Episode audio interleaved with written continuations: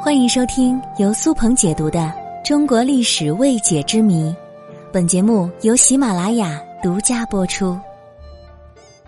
就在前段时间，疫情防控正处在紧要的关头，但某位地方上的卫健委主任在面对记者采访时，却连当地医院的收治能力、核酸检测能力这些最基本的防疫工作问题都答不上来。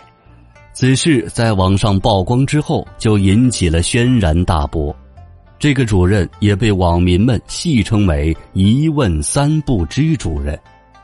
那么，既然说到了这一问三不知，你又是否知道这其中的三不知是哪三不知呢？本集就和大家聊聊这个话题。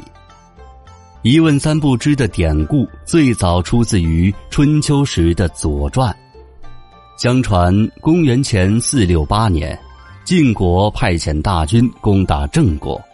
郑国作为一个弱小的诸侯国，抵挡不住攻势，就派公子班到齐国去求救。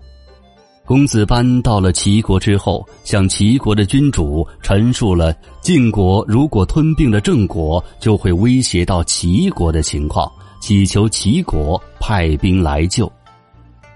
齐国的君主觉得公子班说的有理，于是就派大将陈成子率军前往。陈成子一路上急速行军，很快达到了滋水河岸，与晋军隔岸对垒。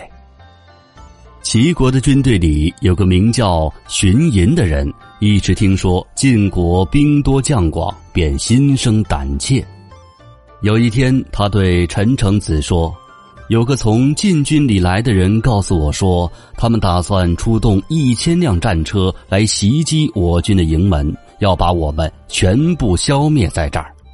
陈成子听了之后极为生气，慷慨激昂地说：“出发之前，国君就告诫我们，既不要因为对方人少而骄纵，也不要因为对方人多就害怕。”晋军就是真的出动了一千辆战车，我也不会避而不战的。现在晋军的情况我们还没有看到，你就说这种话，这是长他人威风，灭自己志气。回国之后，我一定会报告国君。荀寅听了之后，很是惭愧。而晋军这边，由于完全没有料到齐国会派军来救郑国。一时间手足无措，晋军的指挥官还看到齐国的军队阵型排列整齐，士兵斗志高昂，于是不敢出战，只能先把情况报告给了国君。后来经过晋国君臣的再三权衡，晋国选择了撤退。荀寅看到晋军全线撤兵了，深知自己当初说错了话。于是感叹说了一句话，大概意思就是说，君子在谋划一件事情的时候，对事情的开始、中间的发展、最终的结果三方面都要考虑到，然后才可以开展行动。今天我对这三方面都不了解，就贸然向上级报告，难怪不会有什么好结果。所以，一问三不知中的三不知，指的就是一件事的开端、发展和结果。随着时代的发展，三不知也有了其他含义，可以用来形容一个人明哲保身、揣着明白装糊涂。最经典的莫过于《红楼梦》第五十五回中，王熙凤跟平儿评论一些住在贾府里的人。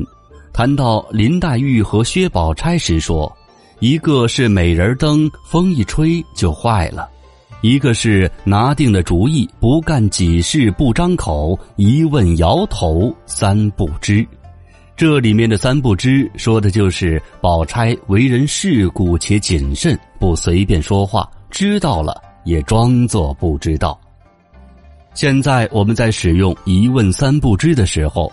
基本上只用来表示对某件事情的情况一点儿也不知道、完全不了解的意思了。